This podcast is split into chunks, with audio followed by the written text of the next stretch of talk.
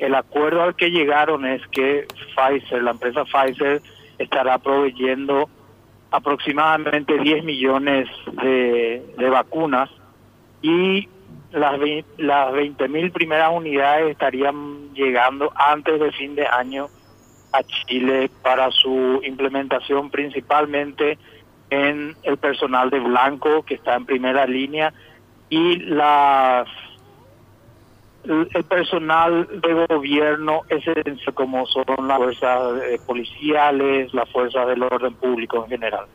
Es, eh, se va a comenzar por grupos. Primero los primeros grupos son los grupos de mayor vulnerabilidad, iniciando en las regiones con mayor grado de contagio. Eh, en este mismo momento esos son las regiones del sur de Chile donde el clima es más frío. Eh, también están en aumento de nuevo acá en el área central, el área metropolitana de Santiago.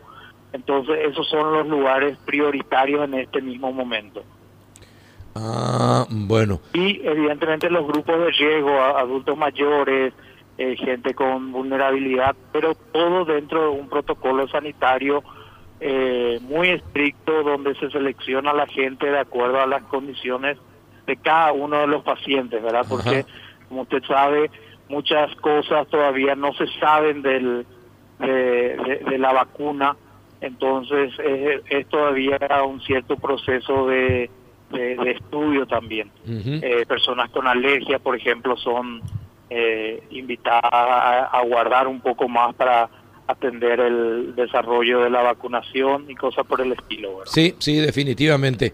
¿Y cuánta, eh, y, y cuánta, qué cantidad de vacuna eh, también va a traer Chile para toda la población? ¿De cuánto estamos hablando? Estamos hablando, acaba de mencionarlo el señor presidente Piñera, que ellos tienen comprometido eh, aproximadamente 30 millones de unidades, no solamente de Pfizer, también de otros laboratorios una vez que estas vacunas estén disponibles.